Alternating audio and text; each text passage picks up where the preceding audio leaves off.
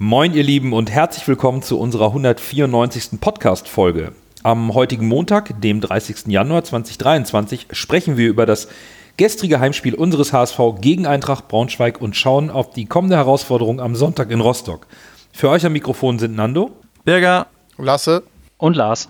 Wir sind euer Volksbackgeflüster. Schön, dass ihr wieder dabei seid. Moin, moin, Hamburg, meine Perle, ich mag dich so derbe gerne. Deine Menschen, dein Geklön, so wunderschön. Moin, moin, moin, moin, Hamburg, deine Straßen, ordentlich Wasser, was ein Hafen. Und in hundert Jahren werde ich Wie gewohnt geht es los mit einem kleinen Rückblick auf den vergangenen Spieltag und den Spielen ohne HSV-Beteiligung. Und da war es spannend zu beobachten, wie die Mannschaften aus der Winterpause gekommen sind. Ärgerlich für unseren HSV, alle Aufstiegsfavoriten haben geliefert, bis auf Hannover, die das direkte Duell gegen den FCK verloren haben. Aber alle Teams aus den Top 8 haben ansonsten gewonnen. Das bringt natürlich ordentlich Spannung rein nach dem ersten Spieltag in der Rückrunde. Darmstadt ist für mich krass stabil, das muss ich sagen. Also Stand jetzt kann ich mir, wir wissen immer, was so Prognosen so früh in der Saison nichts bringen, aber irgendwie habe ich das Gefühl, Darmstadt, ich glaube nicht, dass die abkacken, ganz ehrlich. Die sind so stabil, selbst mit dem fehlenden Jasula haben die echt, echt, das, ist, das hat alles Hand und Fuß, was sie machen. Das, die erfinden den Fußball nicht neu, aber das, was sie tun, ist schon sehr gut. Lautern reitet halt die Welle weiter. Ist die Frage, wie lange sie da noch oben drauf bleiben können oder ob sie dann irgendwann bricht und ein schlechtes Ergebnis, äh, wo sie unter die Räder kommen, das vielleicht alles beendet und sie dann irgendwie auf Normalform äh, zurückkehren, weil das ist in meinen Augen nicht Normalform von Kaiserslautern, kann ich mir nicht vorstellen. Äh, bei der Qualität im Kader. Das geht alles über die, über, wie gesagt, über die momentanen, über, über das Momentum, was jetzt schon so lange anhält. Ja, und Bielefeld äh, ist irgendwie doch nicht wie über, über den Berg und spielt jetzt äh, doch wieder irgendwie vorne mit, kann man nicht sagen, sondern schlägt die Mannschaften reihenweise, sondern verliert zu Hause gleich das erste Heimspiel gegen Sandhausen. Also ja, hätte ich nicht mit gerechnet. Für mich auch Bielefeld die, die größte Überraschung. Irgendwie hatte ich gedacht, das wird das die Mannschaft der, der Rückrunde, äh, also außer HSV natürlich. Aber ich, ich hatte so ein Auge auf, auf Bielefeld und, äh, und Kräuter Fürth, die eigentlich auch, äh, wo ich gedacht habe, die werden in der, in der Rückrunde zeigen, dass äh, die Hinrunde für den Arsch war. Aber dass es besser wird und beide ja, Saisonauftakt in die Hose gegangen. Ähm, Darmstadt oben, ja, es ist einfach, das ist in Stile einer Spitzenmannschaft. Die, die rote Karte von, äh, von, von Regensburg ausgenutzt und ja, das war einfach, äh, einfach souverän, wie man das so runterspielt. Also es wird, es wird spannend bis zum Ende, aber, aber so die, die vordere Gruppe hat sich ein bisschen rauskristallisiert. Ja, spannend ja auch, dass es so im Vergleich zur Bundesliga oder zur ersten Bundesliga jetzt nicht nach der langen Pause so Ausreißerergebnisse gab oder so eine wilde Streuung in den Ergebnissen, sondern es war ja eigentlich genauso, die obere Tabellenhälfte war erfolgreich, die untere Tabellenhälfte, so sie nicht gegeneinander gespielt haben, ähm, ist, ist, ist, ist nicht so gut reingekommen in die, in die Rückrunde oder in das zweite Halbjahr. Und äh, ja, das, was ihr schon gesagt habt, äh, das Comeback von Kaiserslautern in Hannover nach Pausenrückstand hat mir wirklich imponiert. Das ist wirklich stark, was sie, was sie reißen.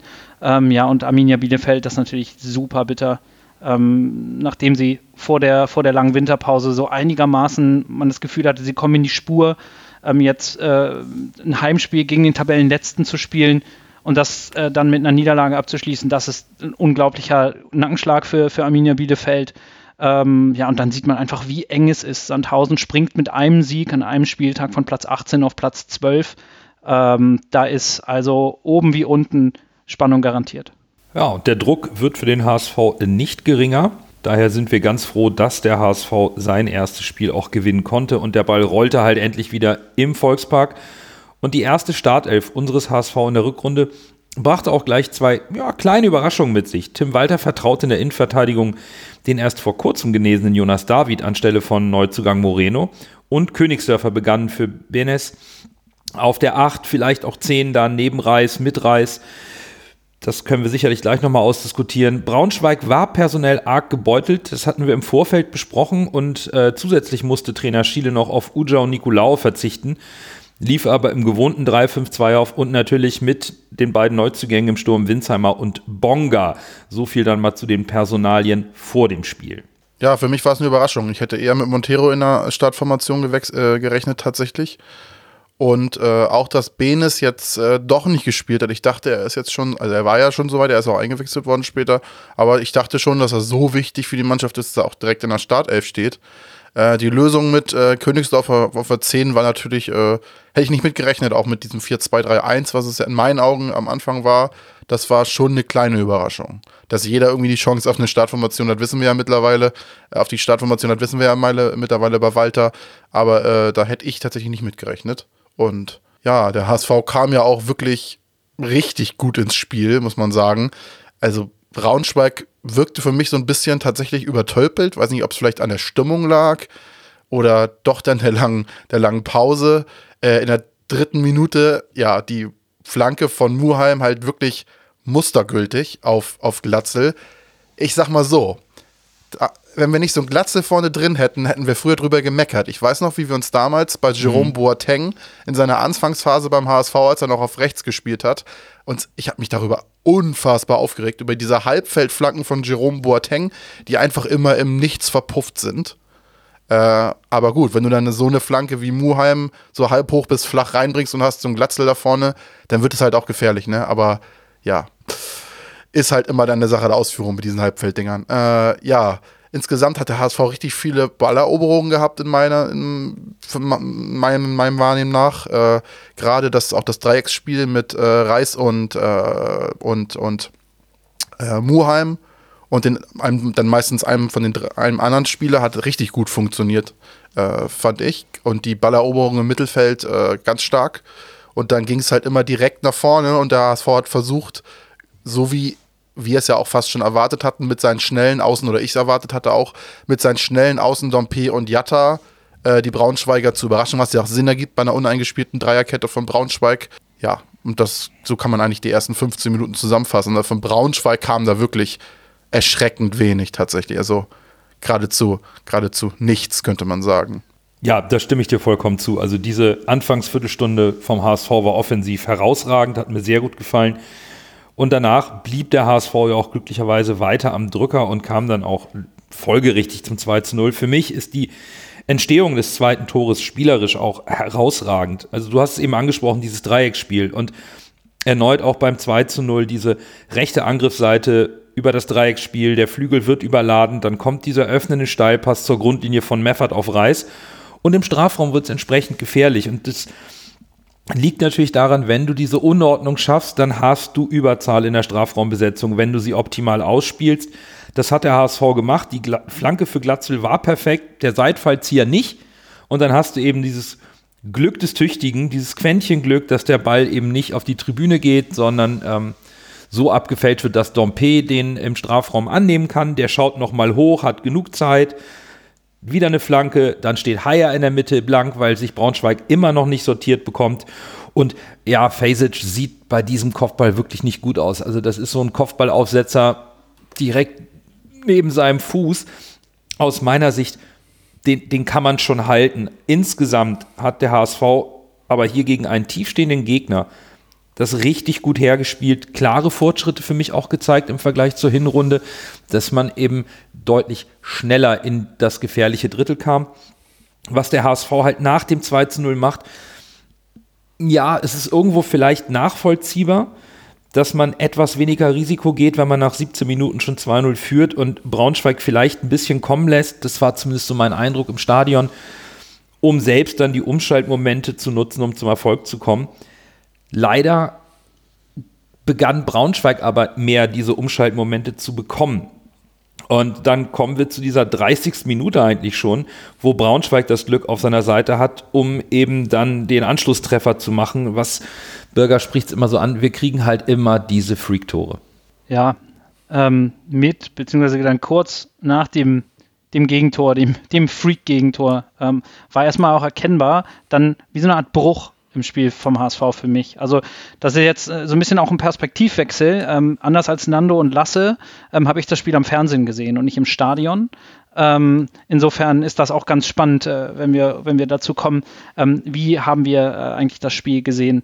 Die ersten 30 Minuten kein Zugriff aufs Spiel für Braunschweig und dann ähm, das über den ganzen Platz, ähm, halbherziges Anlaufen, all das, ähm, was eigentlich uns in die Karten gespielt hat. Und dann braucht es eben manchmal genauso einen Geistesblitz, eine Einzelaktion, Glück oder eben auch ein bisschen eine Einladung des Gegners, ähm, um eine Mannschaft ins Spiel zurückzuholen. Und äh, das ist so ein bisschen passiert. Wir verlieren den Ball in der Vorwärtsbewegung und laden Braunschweig zum Umschalten ein. Dann spielt der ballführende Spieler auch noch einen Doppelpass mit seinen am Boden liegenden Mannschaftskameraden. Ich glaube, das war Winsheimer, der da lag. Das ähm, war unfassbar. Wir sind einen Moment ungeordnet hinten in der Kette, sodass Miro Muheim, der gegen Kaufmann, also den späteren Torschützen, steht, eben nicht wirklich draufgehen kann, weil er quasi im 1 gegen 2 steht. Und ja, dann trifft er das Ding als i-Tüpfelchen auch noch ähm, dass ihm da so ein Ball aus dem Stiefel, aus dem Stiefel rutscht, ist natürlich für ihn fantastisch. Freak-Tor 2 zu 1 und keiner weiß so recht wieso. Ähm, ja, und dann nach dem Tor ähm, ist Braunschweig dann erwacht und ist im Spiel. Und die haben ganz anderes Anlaufverhalten gezeigt für mich äh, nach, dem, nach dem Tor. Die Zweikämpfe wurden viel besser angenommen von Eintracht Braunschweig.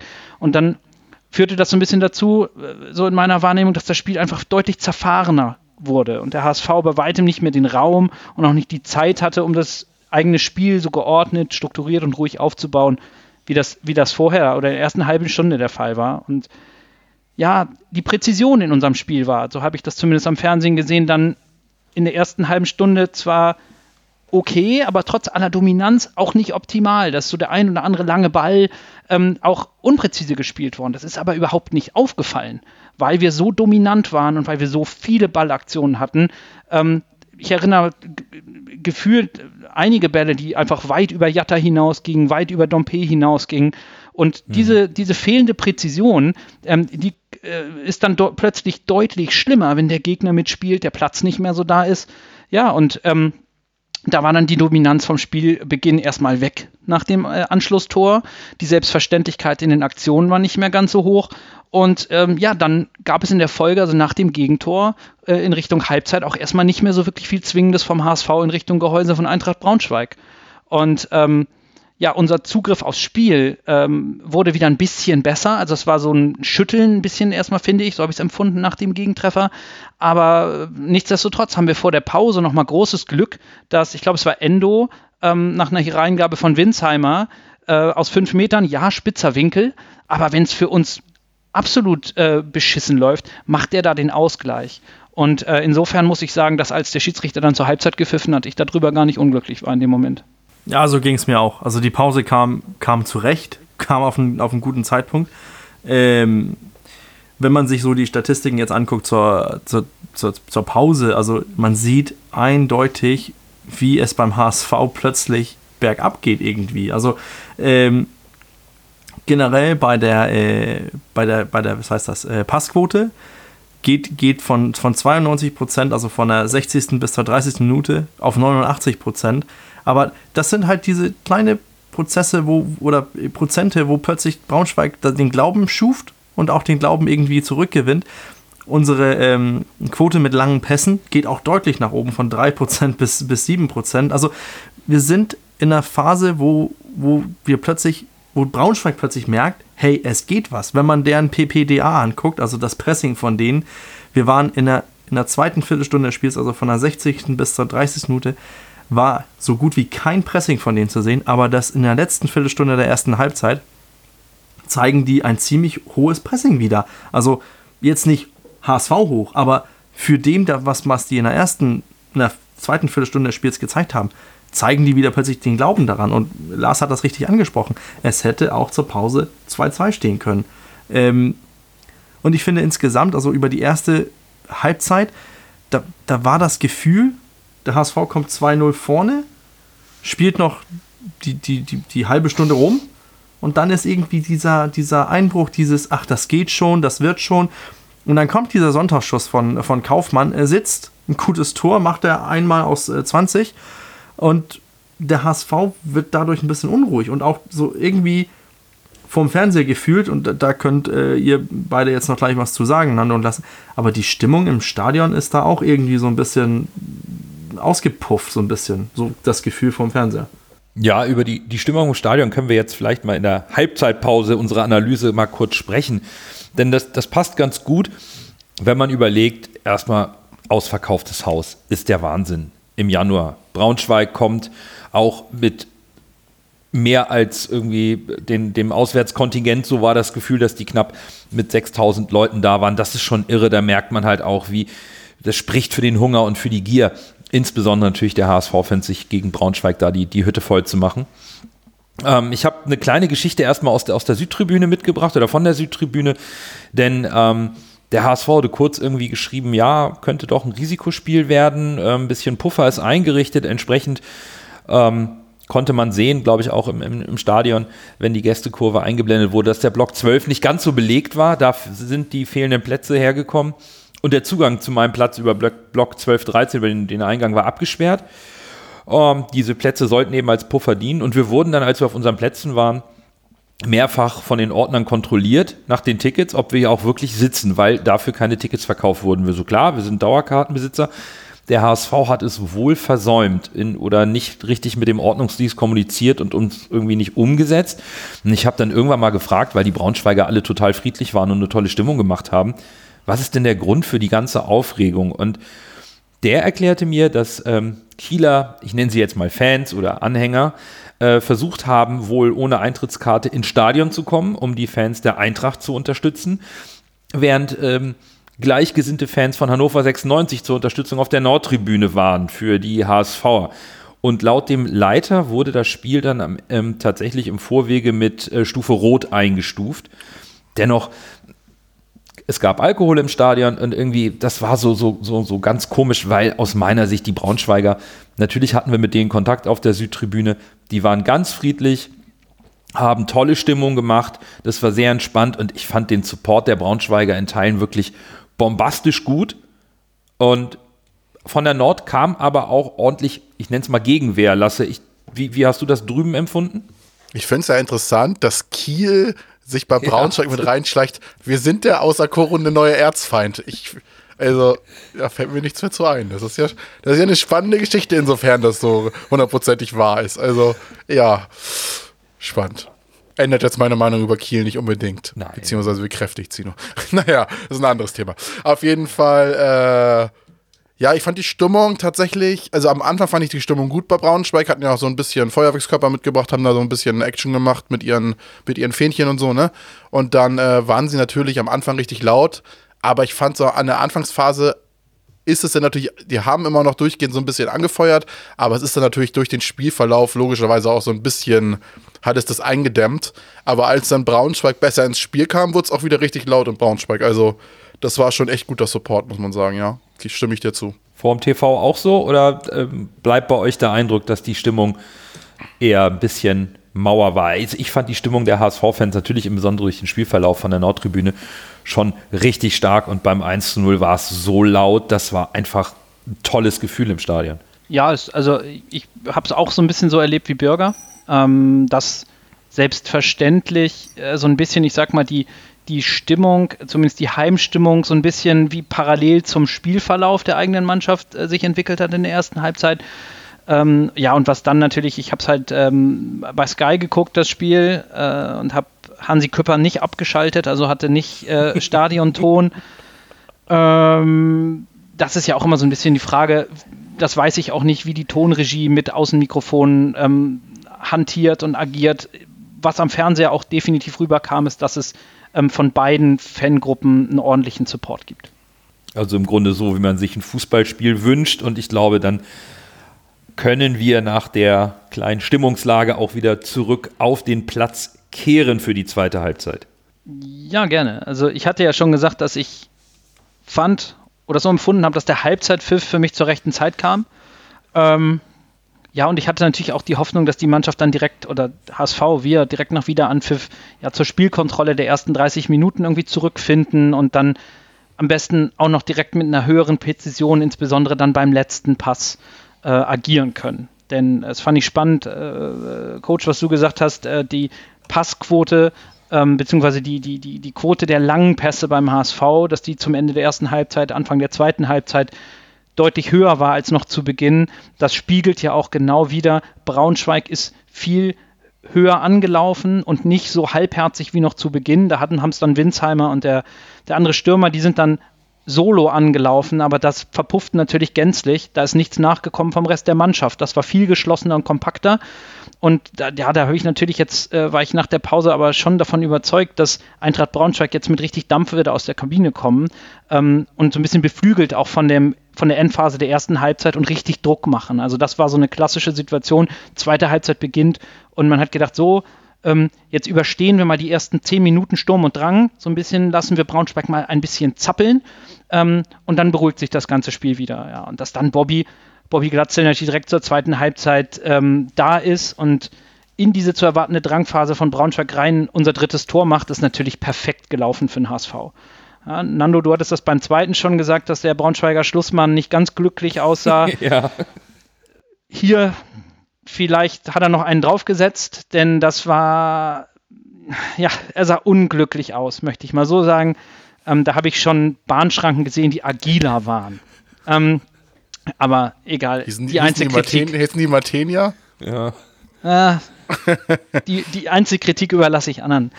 Ja, und ähm, ich hätte dann eigentlich erwartet, dass dieser dann ja doch wieder ein neuer Nackenschlag für Braunschweig so ein bisschen in den Luft aus den Segeln nimmt aber der Stecker war noch nicht gezogen, denn die haben unbeirrt weitergemacht, auch nach im dritten Gegentor, wieder zwei Tore hinten.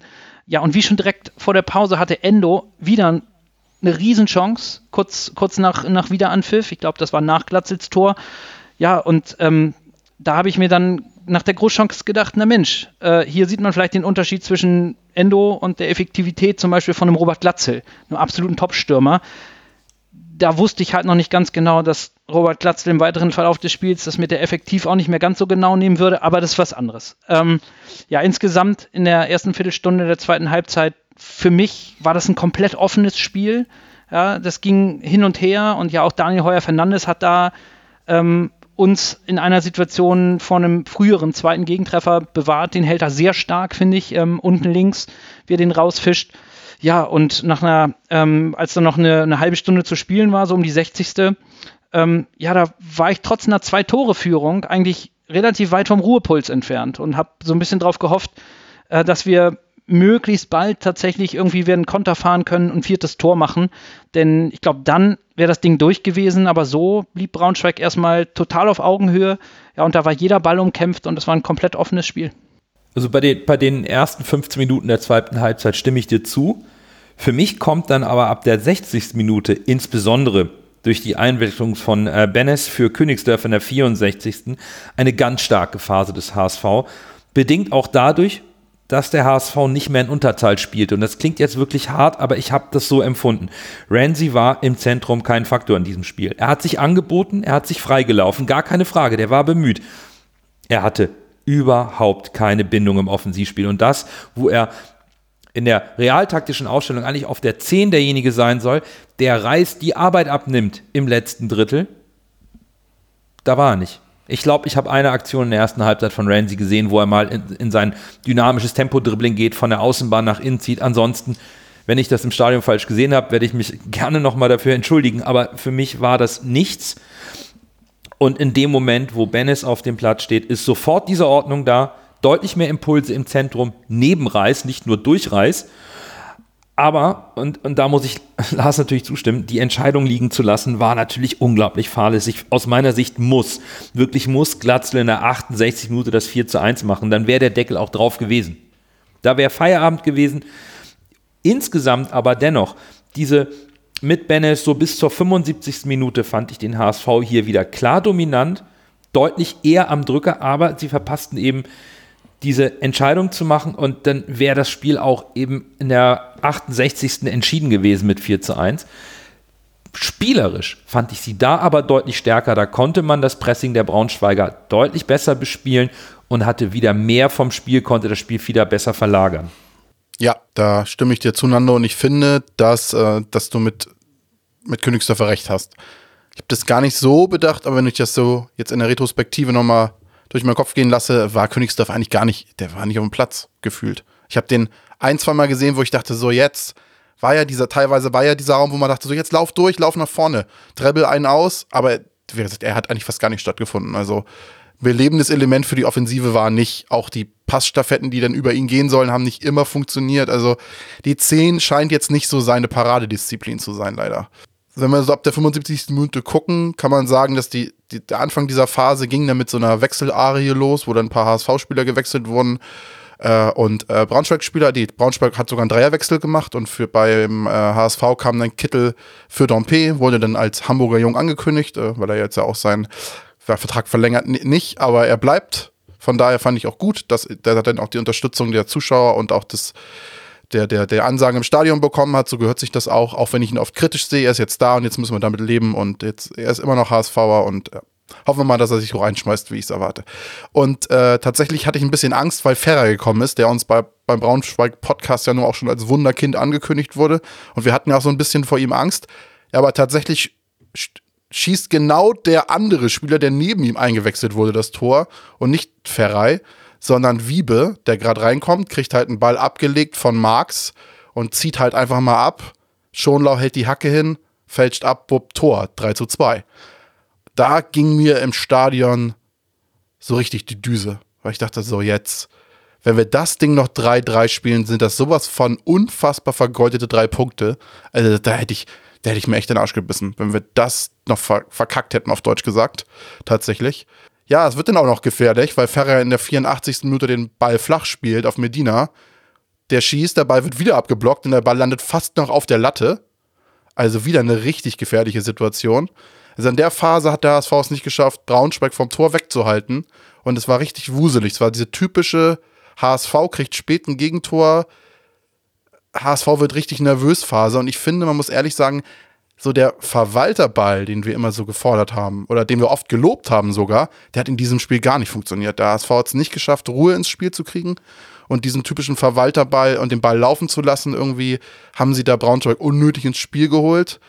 Dann kommt noch dazu, dass das von Lars eben angesprochene Pech des Bobby Glatzels in diesem Spiel Pech, also der doppelte Shortschütze, ne? man kann ihn ja nicht groß kritisieren, aber der hat halt das Ding, wie er das vergeben kann, komplett untypisch für Glatz. Ich mache ihm da jetzt auch keinen Vorwurf, weil so viele Buden wie der für uns schießt, äh, äh man, muss man ihm das verzeihen bei der Quote, aber das Ding muss halt drin sein. Ne? Mhm. Den legt Bakker halt links mustergültig auf und ich behaupte, dass von uns vier würden den zwei machen. Ja. Ja, Lehne ich nicht mehr weit aus dem Fenster, würde ich behaupten. Also, also ich finde es, find es nicht vermessen zu sagen, dass, dass vielleicht von uns, na, mindestens einer, sage ich, macht ihn schießt ja. ihn rein. Auch als nicht-Profifußballer. Ja, den schießt ja, ich verteidige aber, den weg. Aber der rutscht ihm halt, das Ding ist, wir stehen halt nicht in der Situation vorne, weil wir auf der ja. Hälfte des Feldes sind und ein, ein, ein, Sauerstoffzelt brauchen, ja. Aber wenn du da auf der Position stehst und dabei kommt, ist es halt Pech, dass der so da drüber geht. Das ist, normalerweise macht er den verbundenen Augen, wie gesagt, ne. Und äh, ja, sehr untypisch, aber auch eine super Vorlage von, von Bakker. Also das war richtig stark. Ja, dann kommt in der 90. Minute der äh, gescholtene Fes äh, Fesic und fischt da ein Ding raus, wo ich dachte, er hat bis jetzt so, ein, so eine Grütze gespielt, so ein schlechtes Spiel gehabt und dann so eine Parade. Also, das war ja wie Oliver Kahn gegen Valencia im Elfmeterschießen. Der Ball von Ben ist perfekt oben links reingeloppt in die Ecke, in Giebel, und der fliegt da hoch und haut das Ding raus. Also, das war richtig stark gehalten. Das war in meinen Augen eine Weltklasse-Parade. Ja, aber tatsächlich macht dann ein Glück, ein Glück echt zur Erleichterung bei mir im Stadion. Mir sind da, ich habe echt so lange, so laut geschrien wie lange nicht mehr beim HSV-Tor. Gewinnt halt Bobby tatsächlich den, da macht er vielleicht sein, seine verschossene Aktion da wieder gut. Erobert den Ball im Mittelfeld, spielt zu Benes, der verzögert kurz und macht halt das, was Königsdorfer vorher nicht geschafft hat auf dieser Position. Und spielt den perfekten Pass zu Reis, der schüttelt, äh, der schüttelt Winsheimer ab und schießt dann halt ins kurze Eck. Und ich habe es nur noch mal im Fernsehen angeguckt im Stadion fand ich dieses Tor so geil, weil ich dachte, oh, der, Spitz, der, der Winkel ist so spitz, da traut er sich bestimmt nicht abzuziehen. Aber dann nagelt er den halt in die kurze Ecke dort rein und das, ich fand das, diese Aktion fand ich insgesamt von Reis und auch den Abschluss da ins kurze Eck, mit welcher Präzision, Präzision er den da rein nagelt, das war schon richtig stark, muss ich sagen. Also der wird immer besser und besser und besser und besser, Reis. Das ist schon ein wirklich guter Fußballer. Ich finde, lass es äh, hin und her äh, mit, mit äh, wie man sich gefühlt hat, bindet auch eigentlich das, das die zweite Hälfte ziemlich gut zusammen. Also äh, Lars hat das auch angesprochen, man war nicht wirklich ruhig, weil, weil irgendwie hat man Braunschweig zu was kommen lassen, was nicht notwendig wäre. Und ähm, ja, dann hat, äh, hat man nicht den Deckel drauf gemacht. Äh, Glatzes Treffer an die, mit der Hacke an die Latte und die gro vergebene Großchance, ja, das ist, ähm, man hat, nicht, man hat es nicht geschafft, den Deckel drauf zu machen und das hat halt äh, auf jeden Fall bei mir immer für diese Nervosität gesorgt. Braunschweig auch irgendwie in der zweiten Hälfte besser gefühlt im Spiel. Zeigt auch unsere Pass oder unsere, unser, den ganzen, den gesamten Ballbesitz. Äh, in der ersten Hälfte waren wir mit 75 Prozent, glaube ich, äh, klar dominant. Und dann gucken wir auf die zweite Hälfte, da, da, haben wir 45, 55. Also das sagt auch schon aus, wie, wie, wie die zweite Hälfte auch verlaufen ist, dass das deutlich äh, enger war. Unsere Passquote nimmt ja auch ab der Pause einfach so einen Stein bergab, endet bei 79 im, im Durchschnitt, aber es geht halt bergab und im Gegenzug äh, die, die, das Pressing von Braunschweig steigt an äh, durch die zweite Hälfte. Also ich, ich sitze zurück mit einem Gefühl, wir haben gewonnen. In, in, in der Nachbetrachtung auch verdient, aber mit der Leistung bin ich irgendwie nicht zufrieden. Da, war, da waren zu viele Sachen, wo es hätte schief gehen können, was es leider, oder was das Gott sei Dank nicht äh, getan ist. Ich bin da nicht insgesamt bei Bürger, weil ich insgesamt schon zufrieden mit der Leistung bin, weil ich auch mit einrechne, dass, rechne, dass es das erste Spiel nach dieser langen Pause war. Aber tatsächlich hat der HSV an sich eine gute Leistung gebracht. Aber in, es waren halt zu viele Aktionen da, wo der HSV zu nachlässig war und man sich diese gute Leistung halt durch Einzelaktionen des Gegners hätte komplett zunichte machen können. Wenn wir das Spiel nicht gewonnen hätten, boah, das wäre, da hätten sich, glaube ich, einige geärgert. Das wären echt wirklich zwei, sowas von verschenkte Punkte gewesen. Ja, ich, ähm, ich, ich finde es gerade spannend, was du sagst, Bürger. Ich habe so ein bisschen gedacht, vielleicht muss ich jetzt so ein bisschen der Partypooper sein und hier das Haar in der Suppe suchen. Ähm, aber ich sehe mich da in einer ganzen Menge Dinge wieder, die du sagst. Ähm, ich bin unterm Strich zuerst mal super happy und glücklich und zufrieden mit dem Ergebnis. Das ist ja das, was ich auch in der letzten Folge schon gesagt hatte. Genauer Turnaround zu den Testspielen. Jetzt zählt das Ergebnis und erst nachrangig das Wie. Wir müssen erstmal diese Punkte holen. Wir haben diese Punkte. Wir haben auch verdient das Spiel mit zwei Toren Unterschied gewonnen. Wir hätten es auch nach meinem Empfinden durchaus auch nicht unverdient auch höher gewinnen können. Aber ähm, wenn man sich einfach beispielhaft mal so ein bisschen diese Schlussviertelstunde anguckt nochmal, ähm, Lasse hatte das eben angesprochen, ähm, da hatte ich das Gefühl, Verwalterball war das nicht, sondern das war eher so ein bisschen Schlendrian. So habe ich es am Fernsehen empfunden. Ähm, das zweite Gegentor ist für mich irgendwie in der gesamten Entstehung da symptomatisch für so ein bisschen ein Dahinplätschern, was ich in der Phase empfunden habe. Da war ich wirklich ja unzufrieden in dem Moment. Vorne spielt Muheim, ich bin mir nicht 100% sicher, aber um den Einzelnen geht es mir auch gar nicht. Glaube ich, mit der Hacke, es resultiert ein Ballverlust. Ähm, wir haben dann hinten keinen Zugriff. Ja, und zu guter Letzt ähm, ist es dann Schonlau, der da gefühlt steht er da und hat auch nicht wirklich viel Spannung, nimmt nicht wirklich teil und hält dann nochmal so ein bisschen seinen Schenkel rein. Das Ding ist abgefälscht und ähm, da ist das Gegentor. Äh, das war für mich da phasenweise einer, Achtung, souveränen Spitzenmannschaft nicht würdig. Und mhm. das darf und sollte auch dann unseren eigenen hohen Ansprüchen an uns selbst auch nicht genügen. Denn wenn wir Pech haben und man hat nicht immer Spielglück, sondern man hat auch einfach mal Spielpech, man hat auch mal einen Scheißtag, einen Tag, wo es nicht so läuft, dann kriegen wir hier das 3 zu 3. Und dann stehen wir da, wie vor zwei Jahren, als wir in Hannover 3-0 führen und alle sagen, ach, Tiki-Taka, Fußball, traumhaft.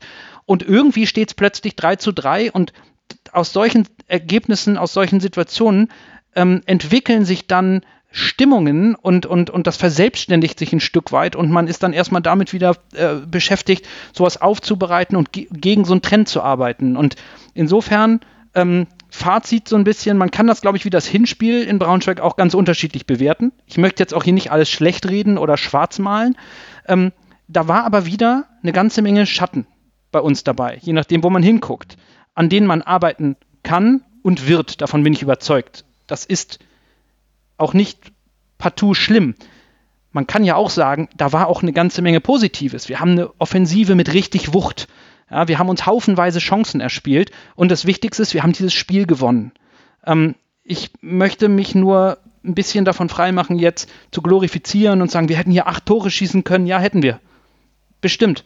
Aber wenn ganz blöd läuft, ähm, stehen wir am Ende nicht als Sieger da. Und ähm, ja, da bin ich nicht hundertprozentig zufrieden, obwohl ich glücklich bin über das Ergebnis. Ja, ich, ich kann das nachvollziehen, denn ähm, wir sprechen ja schon eine geraume Weile. Gut, Lars ist jetzt neu dabei, aber er hört und hat uns ja auch gehört. Wir haben immer wieder ein bisschen über diese Defensivschwächen gesprochen, wo der HSV Gegentore bekommt, die vielleicht auch vermeidbar oder besser zu verteidigen sind.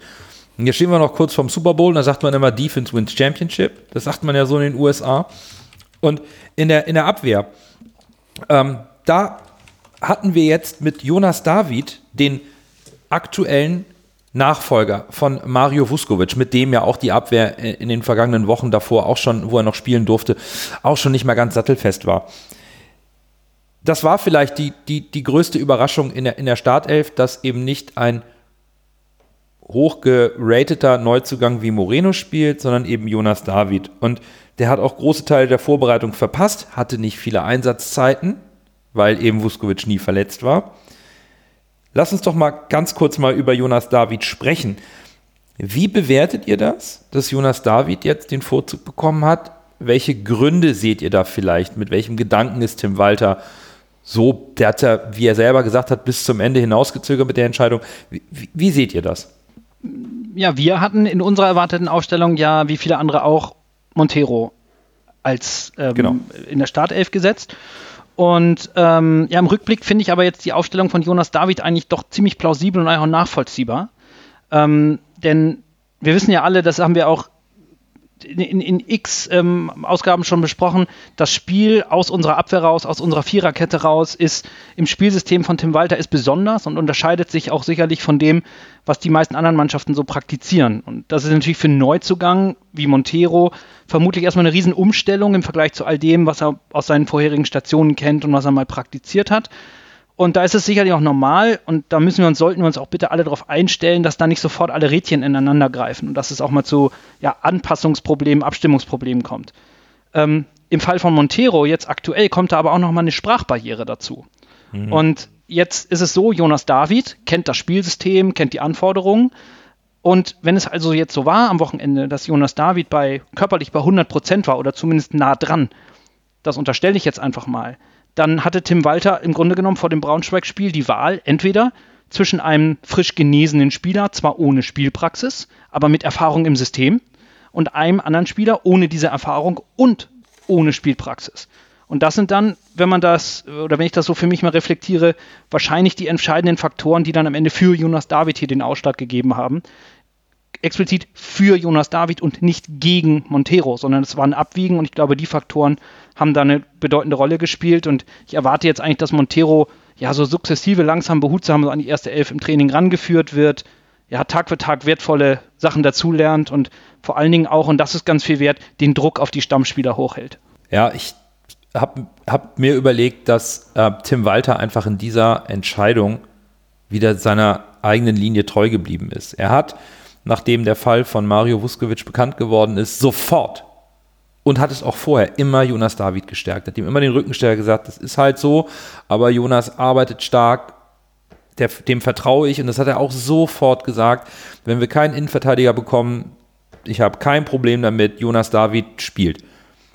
Und er bleibt sich dann treu und belohnt Jonas David eben auch für seinen Einsatz, für seine Leistung im Training und eben auch für diese, für, für, ja, als, als ehrlicher Ersatzspieler dahinter zu stehen und auf seine Chance zu warten. Das fand ich schon, fand ich schon stark, einfach auch von, von Tim Walter, da dann einfach zu sagen, nee, ich bleibe dann jetzt dabei. Es wäre der einfache Weg gewesen, den Neuzugang zu nehmen, den größeren Namen.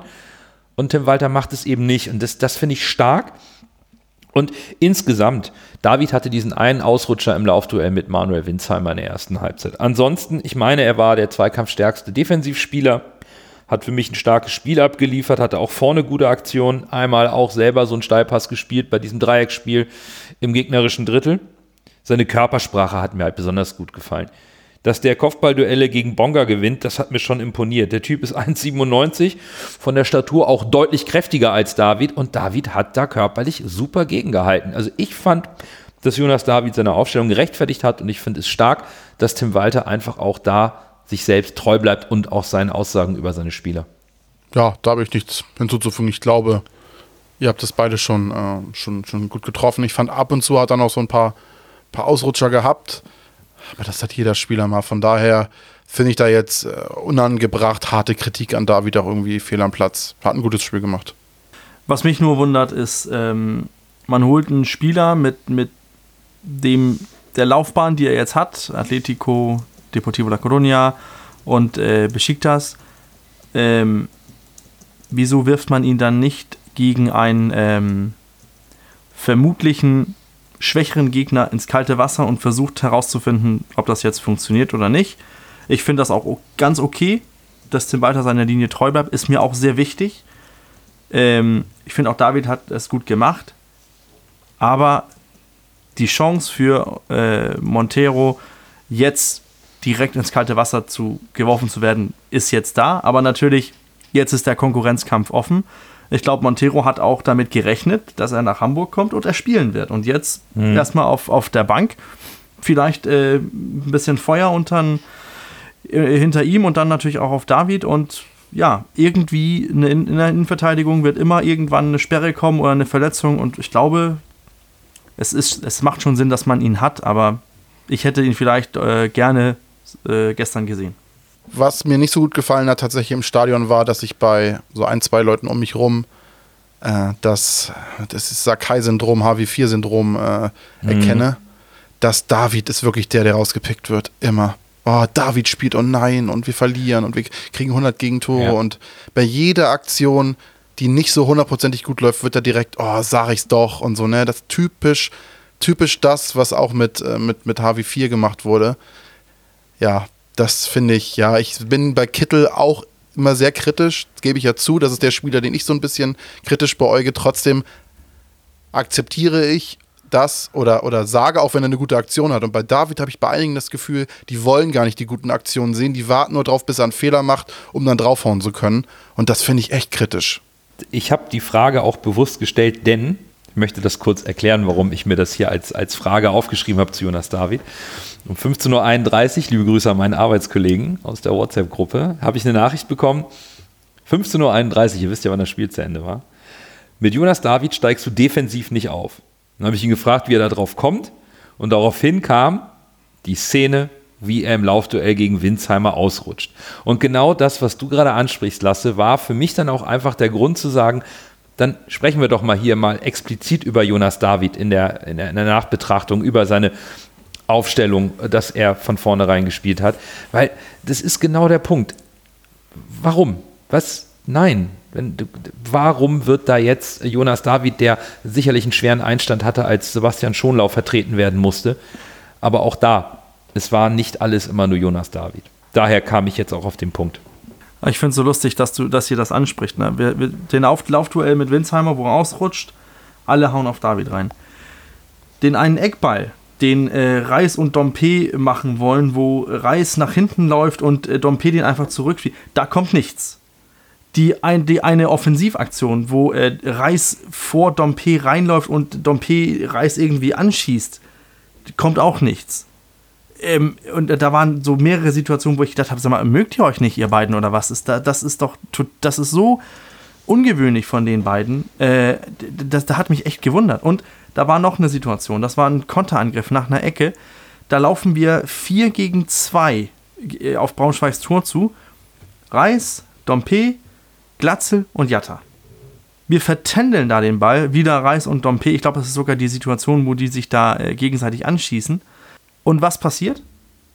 Reis bleibt stehen, Dompe bleibt stehen, Jatta bleibt stehen. Der Einzige, der nach hinten arbeitet und eigentlich der mit den wenigsten Argumenten laut seiner Position nach hinten zu arbeiten, zu arbeiten zu müssen, war Glatze. Aber der läuft bis zum eigenen Strafraum und bockt die Sache wieder aus. Aber da kommt nichts. Da habe ich nichts bei Twitter gesehen. Nichts. Aber bei David, da natürlich, ey, jetzt rutscht er wieder aus, ist doch immer da. Und ja, David hat ein, zwei Böcke gemacht in seiner Laufzeit.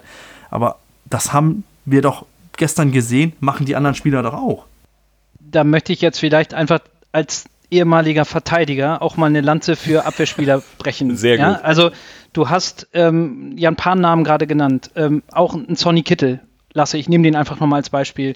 Ähm, da ist viel, wo Volkes Seele kocht, wenn er den Schlendrian macht, wenn er einen Ball verstolpert. Aber Sonny Kittel hat das Glück, in Anführungsstrichen Offensivspieler zu sein, der dann einfach mit einer Zauberaktion, mit einem Tor, mit einem Siegtreffer solche Wogen glättet und dann ist das so ein bisschen Staub drüber. Ähm, Gleiches gilt sogar noch für einen Torwart. Der hat die Chance, sich auszuzeichnen, mal einen Elfmeter zu halten. Ähm, auch da, der Torwart ist nämlich da dem Innenverteidiger dadurch näher, dass ein kapitaler Fehler in aller Regel zu einem Gegentor oder zu einer Großchance führt und nicht nur zu einem Ballverlust. Dass also noch jemand anders das wieder ausbügeln kann. Dass also solche, solche, solche Syndrome einem Heiko Westermann widerfahren, einem, äh, einem Sakai widerfahren. Spieler, die Mannschaftsspieler par excellence sind, die aber sich nicht dadurch auszeichnen, dass ihre Konterfeis am nächsten, am Montagmorgen in der Zeitung ganz vorne stehen, weil sie das Siegtor geschossen haben oder sonst was. Die arbeiten und machen und es ist wie ein Schiedsrichter eigentlich. Wenn man nichts über sie liest, haben sie alles richtig gemacht oder zumindest nichts falsch. Und Ja. das ist das ein bisschen das Problem, was ein Jonas David hat. Ich selber habe in seiner frühen Zeit beim HSV auch eigentlich immer Gideon Jung unglaublich gerne Fußballspielen zugeguckt. Der ist aber auch komplett kleiner geworden, Stück für Stück kleiner geworden. Der, das Umfeld hat ihn so ein bisschen erstickt beim HSV. Tut mir bis heute leid. Ähm, und so ähnlich empfinde ich das mit Jonas David. Glücklicherweise noch oder nicht ganz so schlimm. Da spielt aber dann auch mit rein, dass wir eine erfolgreiche Phase haben und glücklicherweise die Spiel gewinnen etc. Aber das ist leider, leider, leider ein Problem, was nicht Jonas David, weil er Jonas David ist, hat, sondern sicherlich auch Jonas David hat, weil er eben Innenverteidiger spielt und das für solche Sachen ein bisschen eine unglückliche Position ist. Das rundet, glaube ich, die Thematik rund um die Innenverteidiger ganz gut ab und um, um Jonas David. Ich würde gerne nochmal zurückkommen zu dem Fazit, wo wir eben schon waren. Und es gab ja seitens Bürger und Lars so ein bisschen Kritik und dass das Spiel nicht ganz so gut war. Und ich habe irgendwie gedacht, dass da ein bisschen Kritik kommt von den Menschen, die das Spiel am TV-Gerät geschaut haben, weil es im Stadion natürlich immer anders wirkt. Also bin ich da nochmal reingegangen und habe mir mal angeschaut, gut, die Statistiken wie Ballbesitz 65% für den HSV, Passquote 87%, das ist alles zu erwarten. Das, das ist auch der Anspruch. Expected Goals 2,2 zu 1,09, auch okay. Spannend finde ich aber, wie die Zahlen auch diesen Spielverlauf und vielleicht auch meinen Eindruck von, von einem guten Spiel ein bisschen belegen. In der, der HSV hatte in der ersten Hälfte 74% Ballbesitz. Der fiel dann in dieser Schwächephase 45. 60. Minute auf 45. Mit Benes stieg er dann wieder auf 72. Und ich habe nochmal nachgeschaut, weil es im Stadion war für mi- für mich nicht klar erkennbar. Aber der HSV hat in der zweiten Halbzeit die meisten Zweikämpfe gewonnen, insbesondere in der Druckphase von Braunschweig nach dem 3 zu 1. Da hatten sie die besten Zweikampfwerte von knapp 60 Prozent und konnten das hohe Pressing ganz gut bespielen. Also bei den unterliegenden Parametern, die Bürger ja so gerne immer auch anbringt, war der HSV dann doch stärker, als es vielleicht optisch zu sehen war oder zu erkennen war oder gefühlt fand ich, dass das schon eher ein bisschen für eine doch deutlich bessere Leistung spricht als die Punkte, die man kritisch sehen kann, weil man es vielleicht optisch anders empfindet. Ich glaube, du sprichst da eigentlich was ziemlich richtig an. Denn, denn über das ganze Spiel gesehen waren wir die bessere Mannschaft. Ergebnis zeigt das auch. Und wir hätten auch, wie Lars das vorhin angesprochen hat, höher gewinnen können. Mein Problem ist halt, dass wir diese Phasen haben, wo es so unruhig in unser Spiel war, wo man gefühlt nicht aus der eigenen Hälfte rausgekommen ist. Und das, dass wir mehrere von diesen Phasen hatten im Spiel, hat mich so ein bisschen, macht mir ein bisschen Sorgen. Also da mache ich einen auf Uwe, Uwe Seeler. Also wie Uwe Seeler, boah, Ich weiß nicht. Muss man sich Sorgen machen? Also wenn wir noch, wenn wir das Spiel wirklich so Revue passieren lassen und sagen, wir machen uns Sorgen, weil Braunschweig zwei Tore gemacht hat oder die eine oder andere Phase gut war. Lasse hat es eben angesprochen. Wenn, wenn Ferei kommt, da konnte man sehen, dass das Spiel von Braunschweig schon ordentlich Dynamik aufnimmt. Und natürlich kämpfen die um jeden Punkt, um die Klasse zu halten. Und dann machen sie es auch gar nicht so schlecht. Und wir wissen um die Dichte in der zweiten Liga. Ähm, auf der anderen Seite, wir haben gesagt, was uns beim HSV in der Hinrunde nicht so gut gefallen hat. Und jetzt haben wir natürlich nur das erste Spiel der Rückrunde, das ist eine kleine Sample Size, aber ich mag die Variation auch in unserem Offensivspiel sehr im Moment. Und der HSV hat schon eine große Bandbreite gegen Braunschweig gezeigt. Insbesondere wie unterschiedlich wir den Gegner bespielen, je nachdem, über welche Seite wir angreifen. Wenn wir über rechts kommen mit Jatta, da ist Jatta sehr aktiv am Passspiel beteiligt, weil er immer wieder über den Doppelpass und das Dreieckspiel hofft, dass er diesen kurzen Steilpass bekommt hinter die Kette, um selber zur Grundlinie zu ziehen. Er hat immer wieder versucht, diesen Sprint anzuziehen, um auf der Seite dann, die überladen wird, die Ordnung der Braunschweiger aufzureißen. Auf der anderen Seite, auf der linken Seite mit Dompe, spielen wir es ganz anders. Muheim ist derjenige, der ein bisschen länger den Ball hält, vielleicht auch ein bisschen mehr in die Mitte zieht, während Dompe sich permanent irgendwie an der Seitenlinie entlang schleicht und versucht so, das Spiel so breit es nur irgendwie geht zu machen, auf den Pass zu hoffen, um dann in seine Kernkompetenz zu gehen und zwar ins Dribbling.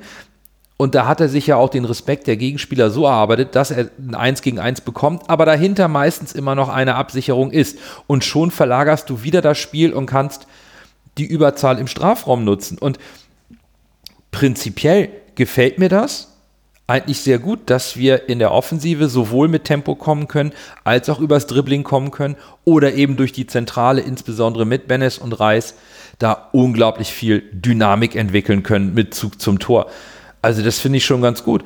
Und ich habe das gegen Braunschweig auch alles so gesehen. Und wenn man dann noch vier Tore auflegt, ja, klar, man kann es vorher zumachen, aber in Summe bin ich dann noch eher zufrieden und bin bei einem guten Spiel. Soweit, dass ich mir Sorgen machen würde, bin ich auch nicht. Ähm, aber nochmal, ich lege da vielleicht gerne noch tatsächlich den Finger in die Wunde. Ähm, ich freue mich genauso wie du, Nando, über den Variantenreichtum, den wir im Offensivspiel hatten, die wir in der Spielanlage hatten. Das habe ich ja auch vorhin gesagt. Ähm, positiv, wir haben eine Offensive mit Wucht, wir haben uns ungeheuer viele Chancen erspielt. Das ist alles richtig und das ist vor allen Dingen dafür sehr, sehr, sehr wichtig, weil ähm, die Gefahr ja immer ist, ähm, wenn man eindimensional wird, dass der Gegner sich darauf einstellen kann. Und wenn wir in so einem Spiel zeigen, dass wir unterschiedliche Ansätze haben, um einen Gegner zu bespielen, dann wird es auch deutlich schwerer für kommende Gegner, sich auf uns einzustellen. Nichtsdestotrotz, wir haben ja ähm, auch in, den, in dieser Saison, eigentlich in der Zeit unter Tim Walter, des Öfteren schon positiv hervorgehoben im Vergleich zu den Jahren davor, dass Spiele, die wir, Zitat, früher sicher noch verloren hätten, eben nicht mehr automatisch verloren gehen. Ähm, und da möchte ich gerne bei bleiben. Ich hatte jetzt aber gegen Braunschweig das, das Gefühl oder die, ja doch vielleicht Sorge, dass wir da einen Gegner wieder ins Spiel zurückholen, der eigentlich nach einer knappen halben Stunde schon mausetot hätte sein müssen. Und genau das möchte ich nicht haben. Und deswegen ist das für mich wirklich nicht nur ein Kärchen in der Suppe, wo man drüber hinwegsehen kann und sollte, sondern das ist, finde ich, in der, in der Betrachtung dieses Spiels ein wesentlicher Punkt. Und ich möchte solche Spiele, wenn sie so anlaufen, deutlich und klar gewinnen, ohne ein einziges graues Haar mehr zu haben am Abend. Und wenn das so läuft und dann hier doch wieder diese schlechten Phasen Einzug erhalten, dann ist das nicht so und dann sprechen wir das halt auch an. Ich denke, genau das, was Lars sagt, ist auch die, diese, ja, Sorge machen ist vielleicht ein bisschen zu groß hergeholt von mir, aber dieses Relativieren. Braunschweig war nach den ersten 20, 25 Minuten waren die am Boden, da war nichts mehr, die waren schon im Sack, aber wir, wir, wir lassen es vermissen, das Spiel schon vor der Pause zu entscheiden. Dann hast du 45 Minuten, wo, du nach 45 Minuten 4-0 vorne, alles ganz locker. Aber du lässt sie noch rankommen mit, mit dem 2-1 und machst es unnötig spannend. Dann haben wir also noch Luft nach oben im Spiel des HSV und ich mag sehr die kontroverse Diskussion rund um dieses Spiel, auch bei einem 4 zu 2. Und was wie immer noch fehlt, ist natürlich der Man of the Match zum Spiel gegen Braunschweig. Dann erst Groh, der den Ball übernimmt. Halblinke Position zu Magath. Er sollte schießen. 25 Meter am ersten frei. Schuss auf das Tor. Tor! Tor! Ein herrlicher Treffer. Ein wunderbarer Treffer. Angeschnitten. Der Ball fliegt da unhaltbar rechts ins Eck. Wenn wir jetzt einen Ball hätten, würde ich es Ihnen nochmal zeigen. Ja, wir haben zwar keinen Ball, mit dem wir es euch zeigen können, aber wir haben eine Auswertung von euch unter dem Hashtag HSVMOTM18. Und damit werden wir, wie gewohnt, die, das Spiel und die Besprechung beenden. Aber vorher sind wir dran mit unserem Man of the Match und Lasse beginnt. Ja, man hat ja vielleicht schon gehört, dass ich mich ein bisschen in Rage geredet habe, als ich dieses entscheidende Tor äh, beschrieben habe. Äh, mit viel, mit viel zusätzlichen Häkchen und Blümchen dran und Herzchen. Tatsächlich äh, Ludovic Reis. Also von Anfang an, was der da rackert im Mittelfeld, alle Wege zuläuft. Der ist einfach überall auf dem Spielfeld. Schießt jetzt auch noch Tore. Diese Tore. Es hieß ja immer, der ist defensiv gut und so im Spielaufbau, er muss noch torgefährlicher werden. Genau das, was alle gefordert haben, hat er, hat er jetzt dazugelegt. Und das ist für mich so ein unfassbar kompletter Spieler. Wirklich, das war eine astreine Leistung. Auch wie er den da präz, präzise unten reinnagelt. Torwart hat keine Chance. Stark. Ah, spannend, denn ich war nach dem Spiel und auch während des Spiels auch bei Ludovic Reis, weil er wirklich ein unglaublicher Motor war am, am Sonntag. Ich habe dann das Spiel noch mal im Kopf ein bisschen Rüh passieren lassen und musste noch ein paar Highlights nachgucken und was nachlesen und habe mich dann umentschieden, weil mein Spieler des Spiels hatte eine Passquote von 90 Prozent. Da sind 18 von 20 Pässen angekommen. 10 von 12 Dribblings hat er gewonnen. 10 von 15 Zweikämpfen. Und wir reden von einem Offensivspieler. Alle seine vier Flanken kamen bei Mitspieler an. Dann hat er eine Vorlage. Es fasziniert mich einfach immer wieder, wie seine eigentlich reingelöffelten Flanken, die nicht wirklich scharf sind, trotzdem nicht abgefangen werden können. Also Chapeau, Monsieur Dompe ist mein Man of the Match. Ich bin gerade etwas äh, geschockt. ich glaube, Lasse und ich haben nicht dasselbe Spiel gesehen. Ähm, aber äh, für meinen Man of the Match äh, geht äh, eindeutig an, äh, an Glatzel. Was der gestern an Gefahr ausgestrahlt hat, äh, aus meiner Sicht hatten wir keinen anderen Spieler, der Gefahr ausgestrahlt hat, bis auf die eine Situation zu, zuletzt bei, äh, bei Reis. Sonst war so gut wie gar nichts von keinem anderen, bis auf Robert Glatzel im Strafraum. Also wir sind, der darf sich bitte, bitte, bitte nicht verletzen. Ja, spannend. Jetzt bin ich das Zünglein an der Waage und ähm, ich habe das Spiel im Fernsehen gesehen, lasse nicht. Ähm, über 90 Minuten für mich trotzdem eine ganz eindeutige Sache, Ludovic Reis. Ähm, der war für mich überall auf dem Platz und in meinen Augen über 90 Minuten der beste Spieler auf dem Feld. Äh, er war immer anspielbar, unermüdlicher Antreiber und dann zieht er in der 92. Minute mit einem Sprint aus der eigenen Hälfte über einen halben Platz und diesen unbedingten Willen, den Deckel auf das Spiel zu machen, nochmal richtig durch. Wahrscheinlich als Spieler, der, das habe ich jetzt nicht geguckt, mit am meisten schon gelaufen war vorher. Für mich führt kein Weg dran vorbei an Ludovic Reis als Man of the Match. Ähm, so, dass mir das halt diese Woche echt leicht gefallen ist, mich da auf einen Spieler festzulegen. Äh, ich bin es ja aber noch gewohnt aus Hörerperspektive, ne, dass ich meine Punkte frei verteilen darf. Und vielleicht deswegen und auch, weil das hier vielleicht für die Diskussion nochmal zusätzlichen, äh, zusätzliche Würze bringt, ich habe noch zwei sozusagen Honorable Mentions, die wir auch hier noch nicht gehört haben. Oha. Das ist vielleicht noch Welpenschutz. Ich, ich muss das noch Ja, lernen. ist auch Ja? gut so. Zum einen Laszlo Benisch. Ähm, der kam für mich als Man of the Match nicht in Frage, weil er zu spät eingewechselt wurde, aber er war ein totaler Gamechanger. Ähm, als er kam, ist die Kontrolle zurückgekommen und er hat gezeigt, was für ein wertvoller Box-to-Box-Spieler er ist. Und für mich hat er Zugriff, Kontrolle, Struktur in unser Spiel wieder zurückgebracht und hat ganz klar gezeigt, wie wichtig er in der Rückrunde noch hoffentlich für uns werden wird. Und zum anderen möchte ich mal Daniel Heuer Fernandes nennen. Ähm, das war sicherlich alles andere als ein dankbares Spiel für einen Torwart. Die beiden Tore waren unhaltbar, da war chancenlos. Aber er ist im Spielaufbau, auch in den Situationen unter Druck, wo das hohe, höhere Pressing gekommen ist, zumindest sah es am Fernsehen so aus, auch da immer anspielbar. Und das war ungeheuer wertvoll, insbesondere dann wieder, da komme ich zurück zu Jonas David, für einen Spieler, der eben nicht die Spielpraxis hat, der angelaufen wird, der hat immer noch eine zusätzliche Option. Und auch da hat Heuer Fernandes für unser Spiel auch in wackeligen Phasen einen ungeheuren Wert. Natürlich reicht das nicht für den Man of the Match, aber es ist eine Personalie, die mir in der, im Nachdenken über das Spiel ungeheuer, als ungeheuer wichtig aufgefallen ist. Ich finde es spannend, dass Nando das mit den Flanken gesagt hat, weil ich wollte das vorhin noch vor dem Man of the Match sagen. Ich finde das so unfassbar faszinierend, Ja. wie langsam diese, wie hoch Ja. und langsam diese Flanken von Dorpé sind. Ich weiß nicht, ob im Moment der Flankenreingabe alle da im Stadion sidiert werden und das irgendwie nur einem so vorkommt, dass es so, oh Gott, ist das langsam. Und dann, es ist ja wirklich so, als wenn da diese Tauben, die da manchmal im Volksparkstadion äh, sind, die, das ist, man hat das Gefühl, die können da so ein Nest oben drauf bauen Ja. und noch Kinder kriegen, während der Ball da in, in den Strafraum reinfliegt. Das ist wirklich, das ist faszinierend. Aber sie Wirklich. kommen an. Weil er am Anfang da so Gas gibt, dann bremst er ab, dann dribbelt er da und dann kommt diese Flanke rein und man weiß genau, was er jetzt tut. Aber wenn dann halt so ein Glatze kommt, kann da fast keiner was machen. Das ist echt spannend. ist beeindruckend, aber das Schöne ist, dass unsere Hörerschaft auch äh, ein bisschen auf unserer Linie ist. Das ist eigentlich relativ schön, denn unsere drei genannten Spieler sind natürlich auch die Top 3 oder bilden die Top 3 unserer Hörerschaft. Auf Platz 3 Dompe mit 34 Punkten, auf Platz 2 Ludovic Reis mit 36 Punkten und somit ist der gewählte Man of the Match für das Spiel gegen Braunschweig Bobby Glatzel mit 53 Punkten. Es geht am Sonntag weiter. Es geht nach Rostock. Und an das letzte Auswärtsspiel haben wir noch gute Erinnerungen. Am 34. Spieltag der vergangenen Saison gewann unser HSV dort mit 2 zu 3 und verteidigte eben den dritten Platz für die Relegation. Rostock scheint sich in der zweiten Liga etabliert zu haben lassen, denn personell sah man überhaupt keine Notwendigkeit, im Winter was zu tun. Lag das vielleicht auch daran, dass man im Sommer alle Hausaufgaben gemacht hat? Ja, ich denke schon. Im Sommer hat man eigentlich ziemlich viele gute Spieler geholt oder Spieler, die den Kader erweitern und den äh, Hansa Rostock auch in der Spitze weiterbringen, wie zum Beispiel Pröger.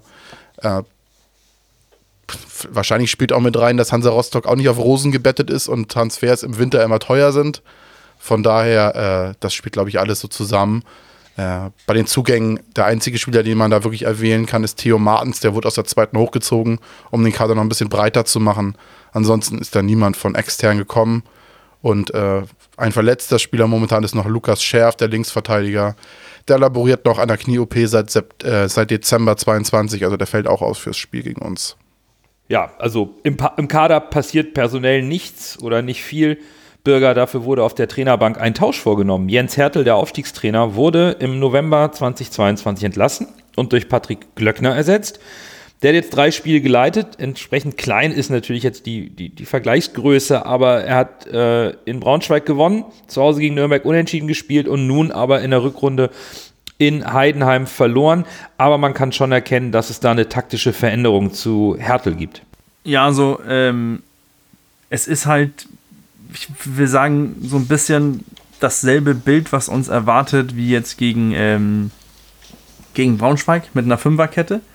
Ähm, entweder mit einer Fünferkette oder äh, dieses Viererkette mit, mit defensive orientiertes Mittelfeld. Ähm, jetzt gegen Heidenheim hat äh, unser alter Bekannter, mein äh, Favorit, äh, Van Drongelen, ähm, als Abwehrchef gebildet und ist auch, ähm, glaube, ist auch diese, hervorgesehen, diese tragende Rolle zu haben. Äh, sah bei den gegen beiden Toren von Heidenheim nicht, äh, nicht glücklich aus. Aber es ist halt dieses defensive Hartarbeit hinten drin stehen und dann vorne hoffen, dass äh, Verhög äh, was hinbekommt. In keiner großen Statistik sind die weit vorne. Also dieses Mittelfeld, was, äh, was einfach gut, solide ist, äh, ist halt die, die gute Arbeit von, äh, von den Trainern in, in Rostock. Lars, an das Hinspiel zu Hause im Volkspark erinnern wir uns nicht so gerne zurück und ähm, das hat sicherlich nicht nur etwas mit der Niederlage in der letzten Minute zu tun. Trotz der Umstände hat die Mannschaft da aber auch nicht gut gespielt. War da einfach der Spielfluss nicht da? Wie würdest du jetzt nochmal auf das ähm, Hinspiel blicken wollen? Ja, das war das Spiel, was ganz im Zeichen des Abschieds von Uwe Seeler stand und das hat sicherlich alles, alle Beteiligten, ähm, die Mannschaft selbst, äh, das Trainerteam, aber halt auch die ganze Stimmung rund ums Stadion komplett überlagert und für sich eingenommen. Das war kein normales erstes Saisonheimspiel mit ungetrübter Vorfreude, sondern das war im Grunde genommen der Abschied von Uwe Seeler im Rahmen eines, eines HSV-Spiels. Und ja, der Abschied, die Choreo, das war alles super emotional und, und sehr stimmungsvoll. Und ich erinnere mich da zum Beispiel noch, dass ich sehr positiv angetan davon war, wie sich der Gästeblock verhalten hat. Ähm, das, da war kein mhm. Reinbrüllen, da war kein Stören. Ja, und auch wenn sowas eigentlich natürlich irgendwie schon eine Selbstverständlichkeit sein sollte, ähm, an dieser Stelle einfach auch nochmal ein Dankeschön an die Gäste aus Rostock. Das war auch damals dem Anlass sehr angemessen, wie sich da verhalten wurde. Ja, das Spiel selber, ja, das fällt immer noch für mich so ein bisschen in die Kategorie, ja, wie im falschen Film. Wir kriegen dann ein Gegentor zu einer 0-1 Heimniederlage in der Schlussminute. Und das war vorher so ein Spiel, wenn ich mich da zurückerinnere, eins der Spiele, wo man irgendwann so gegen Ende sich dann irgendwie anfängt mit einem Punkt abzufinden, weil man irgendwie das Gefühl hat, wir könnten ja noch zwei Stunden spielen, Tor schießen wir nicht. Und mhm. ja, dass dann der letzte Nadelstich von Rostock gesessen hat, war halt ein echter Nackenschlag. Und ja, da poppten dann natürlich so ein paar Erinnerungen an die vielen verpassten Chancen der vorherigen äh, Aufstiegsversuche wieder hoch. Und ja, es war insgesamt halt dann leider wirklich kein schöner HSV-Tag im Volkspark. So war es leider. Lasse, du charakterisierst Rostock immer als einen Gegner, der dem HSV überhaupt nicht liegt. Ich meine, das hast du jetzt letztes Mal auch im Podcast gesagt. Wir haben aber zwei von drei Partien der zweiten Liga gegen Hansa Rostock gewonnen. Woran machst du deine Einschätzung fest? Liegt es an der Art des Fußballs, an der Stimmung im Ostseestadion? Wie, wie kommst du da immer so, dass du Rostock immer so als kleines Kryptonit ansiehst? Du warst ja da im Ostseestadion. Ja. Und ich war auch mal da, aber damals mit einem anderen Verein, Darmstadt. Da habe ich mal äh, liebe Leute aus Darmstadt mitbegleitet ins Stadion und selbst da fand ich die Stimme schon krass und ich kann mir nur vorstellen, wie es gegen den HSV war. Und es ist halt dieses typische, ich sage immer, der HSV hat so Probleme, wenn Spiele vorher, wie sagt man so schön, hochsterilisiert werden. Mhm. Äh, und genau das ist das Spiel gegen Rostock, gerade in Rostock immer, finde ich, weil Hansa Rostock damit, das ist einmal Ostdeutschland und einmal Westdeutschland, damit kokettiert Hansa Rostock auch offen mit diesem Ossi-Wessi-Ding und gleichzeitig ist es der Norden. Also es ist quasi Nordwesten gegen Nordosten. Und dieses Duell, finde ich, wird gerade von Hansa Rostock, weil wenn man das Wort, ich, ich sag's jetzt mal, vielleicht der HSV auch so ein bisschen der Klassenfeind ist, wird das auch immer, das, damit kokettiert Hansa Rostock. Bei St. Pauli wird es dann immer so ein bisschen auf die politische Ebene geschoben. Beim HSV ist es dann der große HSV gegen den groß, großen Hansa Rostock, äh, ehemaliger erfolgreicher DDR-Meister und und so weiter. Die haben ja große Erfolge gehabt und haben auch Bundesliga gespielt. Und ich glaube, das ist so, äh, das ist so, glaube ich, das, was es für den HSV so schwierig macht, weil Hansa Rostock dieses Spiel einfach unfassbar wichtig nimmt. Und ich glaube, deutlich wichtiger als die HSV, dieses, die, die HSVer dieses Duell sehen, was ja auch legitim ist. Also ich will da auch nichts gegen sagen. Von daher, und dann halt dieser Kampffußball, diese unfassbare Stimmung und auch teilweise, muss man leider so sagen, der Hass der dann teilweise dem HSV entgegenschwappt, ist, glaube ich, was, womit äh, nicht jede Mannschaft so leicht umgehen kann. Und das ist, äh, wird auf jeden Fall immer eine große Herausforderung, gerade im, im Ostseestadion, glaube ich. Ja, da, also da kann ich folgen. Das, das verstehe ich und das, das sehe ich auch. Was mir spielerisch bei, bei Rostock aufgefallen ist, die haben erst 17 Tore geschossen. Das ist nach Nürnberg der zweitschwächste Wert der Liga. Aber die stehen mit einem Torverhältnis von minus 8 auf Platz 9 und 21 Punkten. Das ist ja im, im Grunde da, wo der Abstiegskampf eigentlich in der Tabelle beginnt, weil da kann man eine Linie ziehen bis Platz 8, 28 Punkte. Da geht es eher nach oben. Ab Platz 9, 21 Punkte, Platz 18, 17 Punkte. Da ist der Abstiegskampf und da ist Rostock mittendrin. Aber eben mit nur 17 geschossenen Toren und einem Torverhältnis von minus 8 zeigt eben auch, die Abwehr ist eigentlich stabil und da gibt es noch so ein paar andere Werte, die mir so ein bisschen Sorge machen und die vielleicht äh, Lasses Argumentation untermauern, die ich hier gerne zur Diskussion stellen würde.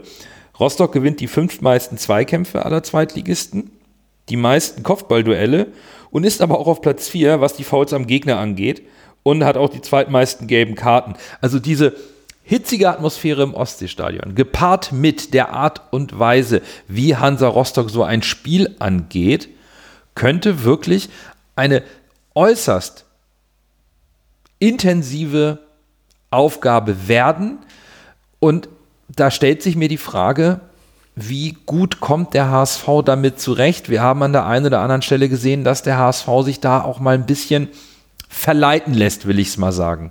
Ich glaube, wir müssten das dann mehr oder weniger so angehen, wie wir das jetzt gegen Braunschweig getan haben. Wir, wir haben gesehen, wie wir die ersten 17 Minuten haben wir ja Braunschweig schwindelig gespielt. Das lässt sich auch ähm, gegen Rostock machen. Und man hat gesehen, du hast es eben angesprochen, Nando, die Rostocker Abwehr ist, mit dem ist zu reden. Und vorne Verhög als die große offensive Hoffnung. Äh, man hat dann, die haben ja im Sommer noch versucht, mit Lukas Hinterseher ein bisschen nachzurüsten, aber da, da kommt da kommt nichts offensiv, was, was so wirklich, wo ich denke, oh, jetzt davor müssen wir aufpassen. Natürlich, Verhög äh, ist, ist für ein Tor gut, aber er hat auch diese Saison bisher nur ein Tor. Also Torschütze König bei denen ist Kai Pröger und, und ja, irgendwie, wenn, wenn wir das jetzt ernst meinen mit dem Aufstieg, dann müssen wir auch in, in Rostock bestehen können. Und ich glaube, wir haben da auch die Qualität dazu.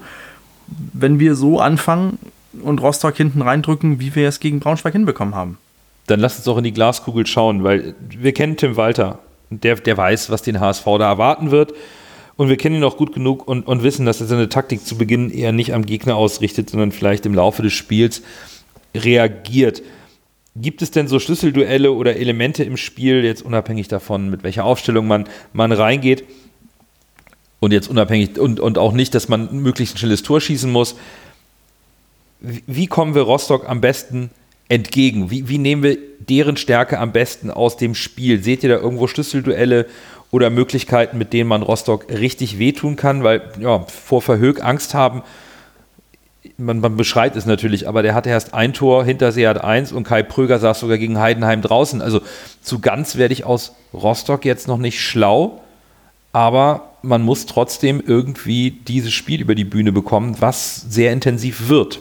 Also eine Sache taktisch, was Tim Walter lösen muss, ist äh, die Rolle von Königsdörfer. Sollte Königsdörfer wieder von Anfang an spielen, äh, Sonntag glaube ich spielen wir, dann muss eine Lösung finden für Königsdörfer, sonst ist er gebraucht. Ähm, es würde mich nicht wundern, wenn man, äh, wenn man vielleicht einen, einen Kittel auf der Position sehen würde oder vielleicht sogar einen, einen Benes, ähm, der auf die 10 rückt oder ein mehr herausgeformtes äh, 4-3-3.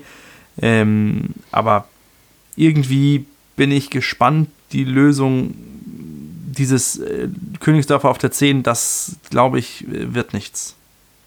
Das glaube ich auch. Ich glaube, das werden wir nicht nochmal so sehen, zumal ihr ja auch richtig gesagt habt, dass so von der, von der, von der Grundhypothese das Spiel erstmal ähnlich angegangen werden könnte wie jetzt das Spiel gegen Eintracht Braunschweig, nämlich ein Gegner, der physisch versuchen wird, präsent zu sein, ähm, der auch Nadelstiche setzen wird. Ich meine, Rostock spielt jetzt zu Hause, das ist ihr Publikum, die können sich da nicht komplett einigeln und sagen, hier, wir lassen erstmal einfach gar nichts zu, sondern die werden mit Schaum vorm Mund da sein und äh, Gas geben. Und ähm, da glaube ich, da, da, fehlt mir auch äh, tatsächlich der Glaube dran, dass wir äh, Königsdörfer in gleicher Rolle nochmal sehen. Ich selber kann mir vorstellen oder würde das so machen, ähm, Laszlo Benes nach seinen, nach seinen starken 30 Minuten jetzt gegen Braunschweig ähm, dort äh, auf, aufs Feld zu stellen, eben weil er mir halt auch so gut gefallen hat im Spiel jetzt gegen Braunschweig, weil er wirklich vom eigenen 16er an das Spiel nach vorne getragen hat. Ähm, kontrolliert nach vorne getragen hat. Und ähm, ich erwarte jetzt eigentlich erstmal, dass es ein Geduldsspiel wird, so ein bisschen. Und ähm, auch wenn du gesagt hast, äh, dass die Marschroute jetzt nicht äh, sein kann, schnelles Tor machen, ist das aber definitiv eigentlich das wünschenswerteste, wenn man jetzt einfach so rauskommt wie gegen Braunschweig mit totaler Power, mit totaler, mit totaler äh, äh Entschlossenheit und da einfach von Minute 1 klar macht, ihr könnt hier den Rasen umgraben, kämpfen, kratzen, beißen, aber ähm, hier gewinnt der HSV. Ich meinte auch nicht, dass es nicht die Marschroute ist, sondern das ist, liegt immer auf der Hand. Ein frühes ja, Tor kommt uns immer äh, zugute. Ne? Also, Habt ihr verstanden? Äh, äh, was, was ich glaube ist, äh, wenn, wenn Rostock mit, mit dieser Dreierkette spielt, dass eine Schlüsselszene wird sein, wie schnell kriegen wir diese drei Innenverteidiger ins 1 gegen 1 mit Jata Dompe und Glatzel, weil ich glaube, da sind wir komplett überlegen. Da keiner dieser drei Innenverteidiger ist in der Lage, diese drei Angreifer vom HSV zu verteidigen in 1 gegen 1 Situationen. Wir müssen halt nur aufpassen, dass wir nicht in dieses Umschaltspiel reinlaufen, was über Pröger und Verhög wirklich gut funktionieren kann. Da sind sie vielleicht noch ein bisschen den Beweis schuldig geblieben. Was mich interessiert ist auch die defensive Kopfballstärke von Hansa Rostock. Die trifft auf den HSV mit der besten offensiven Kopfballstärke. Wir haben schon zehn Kopfballtore, damit führen wir die Liga an. Und 40 Prozent unserer Flanken kommen auch an. Also da trifft ja irgendwo ein Stück weit auch Stärke auf Stärke. Deswegen gehe ich so ein bisschen auf dieses, ja, Königsdörfer sehe ich da auch nicht, weil eben bei einem Geduldsspiel eher ein Benes aus, der, aus dem Zentrum mit einem ruhigerem, klügerem Aufbauspiel als die eher 1 gegen 1 Dynamik, die Königsdörfer braucht, die sehe ich im Zentrum nicht, sondern tatsächlich mehr dann dieses Spiel über die Außen, um dann wieder den Strafraum von Rostock mit präzisen Bällen auf Glatzel zu belagern, weil ich glaube, das wird Rostock über 90 Minuten gegen uns ähm, nicht verteidigen können. Also das, davon bin ich überzeugt. Es, ich wüsste nicht wie, auch wenn das vielleicht ein bisschen hochtrabend klingt, aber da bin ich dann ganz bei Lars. Ich bin gespannt, ob der HSV wieder darauf setzt, diese zeitlupenhohen Bälle von Dompe schlagen zu lassen. Weil, wie du es eben gesagt hast, mit der Kopfballstärke von Hansa Rostock im Defensivbereich, ist es ja eigentlich so, dass sich das dann so ein bisschen neutralisiert. Und dann ist die, man die Frage, ob man jetzt sagt, unsere Qualität ist trotzdem besser, wir gehen das Risiko und machen trotzdem so hohen Bälle. Ich könnte mir vorstellen, dass der HSV vielleicht tatsächlich sogar mit Doppelspitze aus Glatzel und Königsdörfer spielt, damit vorne der Ball äh, schnell reingespielt werden kann und dann einer von den beiden den Ball direkt schnell abnehmen kann und direkt abschließen kann und flach, äh, als wenn Glatzel vorne alleine ist und dann mhm. alleine flach gefüttert werden muss oder mit hohen Bällen, was die Gefahr bringt, dass sie weggefischt werden, gerade von Van Drongelen, der ja schon kopfballstark ist in der Defensive. Aber schnell oder sag ich mal, austribbeln, äh, schnell ist er nicht und austribbeln, wissen wir auch, lässt er sich auch äh, relativ fix. Von daher finde ich, glaube ich, äh, wird Walters Devise sein, Dompe zu sagen, in diesem Spiel sollst du nicht viel flanken, sondern du sollst dribbeln und versuchen, selbst drauf zu schießen oder den Ball flach in den Strafraum zu bringen. Das wäre meine Devise, wenn ich Walter wäre. Ah, da würde ich die Frage gerne an Bürger weitergeben. Bürger, würdest du Dompe und Jatta auf die Außen bringen und eine Doppelspitze und dann ähm, tatsächlich dieses 4-2-2-2 aufsetzen und nur mit einer Doppel-6 mit Reis und Meffert das Umschaltspiel unterbinden wollen, sofern es von Rostock kommt und den Strafraum richtig überlagern? Äh, nein, zu, an, zu Beginn zumindest nicht.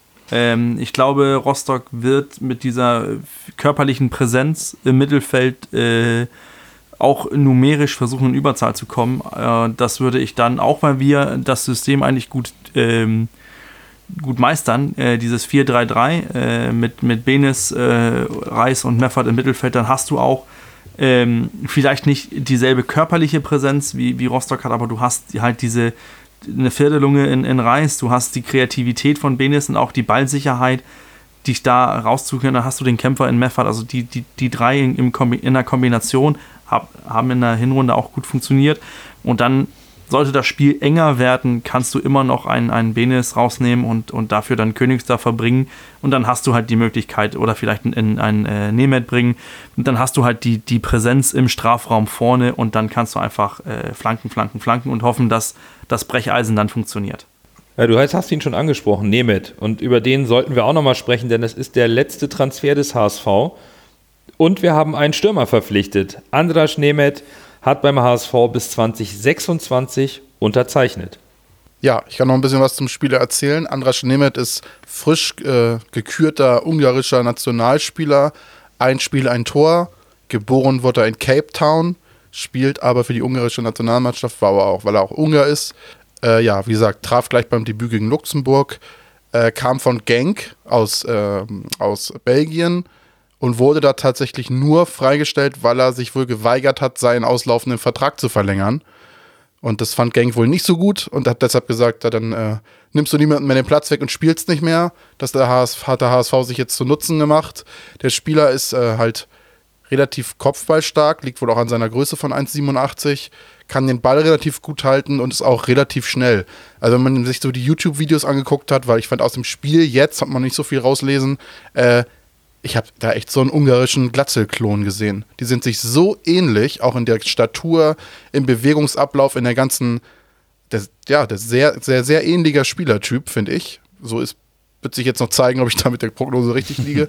Aber das ist eigentlich das perfekte Backup, finde ich. Und äh, das Lustige ist, ich erzähle ja immer Fußballmanager und so, das ist tatsächlich ein Spieler, den ich bei meinem Fußballmanager verpflichtet habe. Und daher kannte ich ihn tatsächlich. Also er war mir schon als äh, Talent bekannt. Ob er jetzt äh, in Real Life, sag ich mal, genauso einsteckt wie beim Fußballmanager, ist die nächste Frage. Ne? Also ich habe jetzt bei, bei Y-Scout den, den äh, Performance Statistics Report geholt. Äh, Andres Nimmet hat äh, in der Laufzeit von diesem Rapport hat er 32 äh, Schüsse abgegeben, 17 davon hat er aufs Tor gebracht. Daraus hat er 10 Tore gemacht. Heißt äh, eine ne Tor-Conversion-Rate äh, von 31%. Und jetzt kommt was Spannendes. Vier aus, aus, äh, aus fünf ähm, Abschlüssen bringt er aufs Tor nach einer Flanke. Und aus diesen fünf Schüsse hat er drei verwandelt. Heißt, das ist eine Waffe nach, ähm, nach, dem, nach Flanken. Also ich glaube, hier haben wir mit einem jungen Spieler zu tun, der Glatzel sehr gut ergänzen kann und der Gefahr zeigt, wenn er in der Box eingesetzt wird. Das ist, ähm, hätte er einen deutschen Pass, wäre er vielleicht eine Alternative für die WM gewesen. Das heißt, wenn gar nichts mehr geht, Glatzel und Nemeth und alles vorne rein. Das, das glaube ich. Ganz, dann fällt hundertprozentig ein Tor, sagst du. Nein, aber, aber wir haben das ja letzte, oder letzte Saison auch gesehen. 31 Prozent. letzte Saison auch gesehen. Also, äh, wenn es eng, eng mhm. wurde, haben wir Kaufmann mit reingezogen. Kaufmann war dieser Pressing-Spieler, ist immer draufgegangen. Mhm. Und jetzt hast du mit Nimmet, da bringst du halt äh, körperliche Robustheit rein.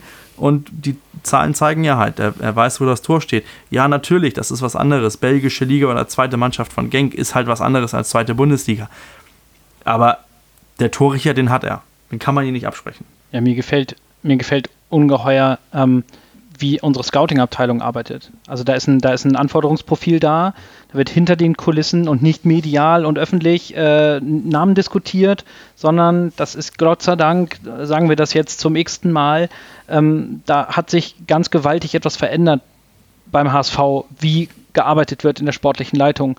Ist komplett geräuschlos. Ja, dass in den letzten 48 Stunden, dass die äh, Vögel irgendwie von den, von den Bäumen zwitschern am Ende der Transferperiode, das wird sich nicht endgültig verhindern lassen, aber es ist ein entwicklungsfähiger junger Spieler, der passt genau in unser Beuteschema und der wird verpflichtet, ohne dass dann großes Bohai drum gemacht hat. Ich freue mich ungemein auf ihn und bin super gespannt. Naja, Lasogga hatte sich ja selber ins Gespräch gebracht. Ja, ja, das, das lassen wir mal sein. Das machen momentan Kruse, einige. Ja, Max Kruse auch. Alle wollen sie jetzt zu uns. Ja, äh, genau. Ähm, ich habe mich etwas anders an diesen Transfer herangewagt und äh, wir müssen das vielleicht auch gar nicht dann weiter diskutieren. Denn ähm, über die Qualitäten und die Art und Weise, ich stimme euch da komplett zu. Was, worüber ich mir so Gedanken gemacht habe, war, dass ein Spieler, dessen Vertrag in fünf Monaten ausläuft, der von Genk suspendiert ist und 750.000 Euro kostet. Das ist zumindest das, was man vermutet in den Medien. Wir nehmen jetzt mal diese Zahl so ein bisschen als Richtgröße. Und ja, vielleicht sind 750.000 Euro in der heutigen Zeit jetzt im Fußball keine nennenswerte Ablöse, aber für Zweitliga-Verhältnisse schon. Also Nemeth ist in dieser Saison in der zweiten Liga mit dieser Ablöse auf Platz 13 der teuersten Spieler. Und insgesamt besetzen die Zugänge vom HSV, gemessen an der gezahlten Ablöse, die Plätze 1, 2, 4, 8, 9, 13 und 14. Natürlich hat der HSV auch Geld eingenommen, hat die Jahre zuvor natürlich auch ein bisschen was erwirtschaftet, aber hat auch dieses Jahr die höchsten Transferausgaben aller Zweitligisten. Und das ist ein finanzieller Kraftakt, der zeigt, wie intensiv man in den Kader investiert, aber aus meiner Sicht auch, wie hoch der Druck jetzt ist, wirklich aufsteigen zu müssen. Und ich will damit gar nicht Nemeth irgendwie jetzt irgendwas aufbürden, aber ich habe schon gedacht, so wow, muss man Ablöse in der Höhe für einen Spieler bezahlen, den man vielleicht in fünf Monaten hätte umsonst bekommen können. Das war so, hm, hm, weiß ich nicht, zumal der Spieler ja auch noch nicht so über einen längeren Zeitraum jetzt die Qualität nachgewiesen hat, wo man sagen kann, der wird uns auch in der Bundesliga weiterbringen. Bitte versteht das nicht falsch, aber das sind einfach Gedanken, die gehen automatisch in den Kopf rein, wenn man auch immer über die finanzielle Situation nach fünf Jahren zweite Liga über den HSV spricht. Ich, ich verstehe dich komplett und das ist auch viel Geld. Aber ich denke, Lasse hat das ja gesagt, das ist ein frisch gekürter ungarischer Nationalspieler. Ja. Das, das Risiko, was wir hier eingehen, die 750.000, ist aus meiner Sicht gering für einen Stürmer, der weiß, wo das Tor steht. Wenn wir, wenn wir betrachten, wie viele Mannschaften und Vereine sich auf Big Data äh, einlassen und immer mit Zahlen scouten, finde mhm. ich schon, dass es gut ist, dass der HSV diesen Spieler holt, schnell den über die Bühne bringt bis 2026, zeigt für mich auch, dass der Spieler äh, dass der Spieler das Vertrauen hat. Er weiß, dass er an Glatze momentan nicht vorbeikommt. Sollten wir aber aufsteigen, bin ich mir auch ziemlich sicher, dass Vereine kommen und gucken, wieso wir können uns Glatze nehmen für X Anzahl Millionen. Dann hast du schon den Spieler, der nachrücken soll. Ich finde den Guter Transfer klug. Guter Punkt. Ich bin da bei Bürger und es gab ja auch kolportiertes Interesse von AFC Sunderland aus England. Äh, haben auf jeden Fall als englischer Verein äh, Mittel mit einem Investor und eventuell hat der HSV deshalb auch ein bisschen Ablöse zahlen müssen, damit dieser Spieler halt nicht nach England geht. Valide Punkte, einverstanden. Dann lasst uns zum Abschluss noch einen kurzen Blick auf den kommenden Spieltag werfen. Einige Duelle sind spannend. Das Eröffnungsspiel zwischen Paderborn und Düsseldorf ist auch so ein Verfolgerduell aktuell, ebenso FCK gegen Kiel. Hannover wird am Millantor gefordert.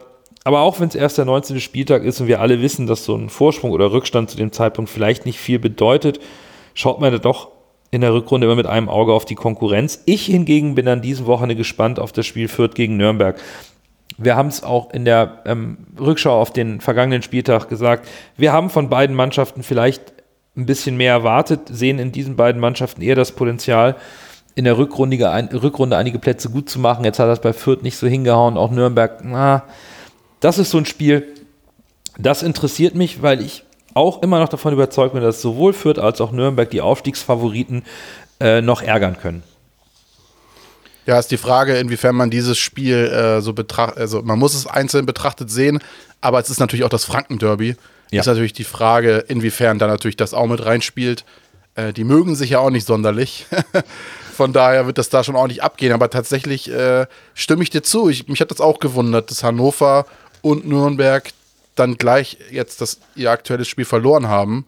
Und gerade von Hannover, glaube ich, kommt da noch einiges. Bei Nürnberg bin ich mir ehrlicherweise irgendwie gar nicht so sicher, muss ich sagen. Ja, für mich äh, tatsächlich äh, werde ich von den Spielen am nächsten Wochenende, klar, St. Pauli gegen, gegen 96 ist sicherlich ein, ein spannendes Spiel, da spielt aber der HSV parallel, da werde ich also nicht so viel von mitbekommen. Ähm, ich bin im Stadion, by the way. Ich bin äh, was, im äh, Hannover Auswärtsblock. Auf welches Spiel ich äh, mich ja freue oder wo ich ein Augenmerk drauf legen werde, auf jeden Fall ist ähm, das Spiel von Arminia Bielefeld bei Jan Regensburg. Denn ähm, hatte ich ja vorhin oder hatten wir vorhin schon kurz anklingen lassen, der Rückrundenauftakt oder Jahresauftakt von Arminia Bielefeld hätte, hätte ätzender jetzt nicht sein können mit einer Heimniederlage gegen den letzten. Und ja, jetzt ist der Druck plötzlich äh, nochmal gewaltiger. Der Rucksack ist richtig schwer schon äh, für, für Arminia. Und wenn die jetzt in Regensburg äh, sich wieder eine Niederlage abholen, dann wird es äh, ganz schnell ganz dunkel auf der Alm. Denn ich kann mir auch nicht vorstellen, dass es allzu lange so eng unten rum in der Tabelle beisammen bleibt, wie es jetzt aktuell noch der Fall ist. Äh, insbesondere eben aus so Gründen äh, wie Nando, wie du das gesagt hast, dass da einfach Mannschaften drin sind wie ja, Nürnberg führt, ähm, die, denen ich das durchaus zutraue, mit einer Miniserie auch einfach mal ein bisschen Luft zwischen sich und die Abstiegsplätze zu packen. Ich freue mich äh, Freitagabend auf, auf Paderborn-Düsseldorf. Ich glaube, das wird ein richtig geiles Spiel. Dann habe ich natürlich die Hoffnung, dass, dass Sandhausen, äh, wie so oft, immer eine, eine, Favoritenmannschaft plötzlich so ein bisschen aus der Bahn wirft, uns inklusive. Und sonst äh, freue ich mich Sonntag auf, äh, auf unser Spiel gegen, gegen Rostock. Aber Freitagabend, glaube ich, da, da ist ein, ein, hoch, ein hochklassiges Spiel zu erwarten von, von Paderborn gegen Düsseldorf. Und mit, diesem, mit dieser kleinen Vorschau auf den kommenden Spieltag sind wir jetzt auch am Ende unserer Folge angekommen, die ein bisschen länger ist, als ihr es gewohnt seid, aber nichtsdestotrotz unglaublich interessant. Eine kleine Leseempfehlung möchten wir euch noch mit auf den Weg geben. Auf äh, www.ball orientiert.de hat Julian eine schöne Analyse über den HSV geschrieben, die da heißt, der HSV im großen Aufstieg, Aufstiegscheck. Und ein paar dieser Analysen haben wir hier auch in der Folge heute verarbeitet. Also liebe Grüße an Julian, das ist eine ganz tolle Arbeit, die du da gemacht hast. Lest da gerne mal rein. Vielen Dank euch fürs Zuhören und dann jetzt hören wir uns nächste Woche nach dem Spiel in Rostock. Bis dahin, bleibt gesund und nur der HSV.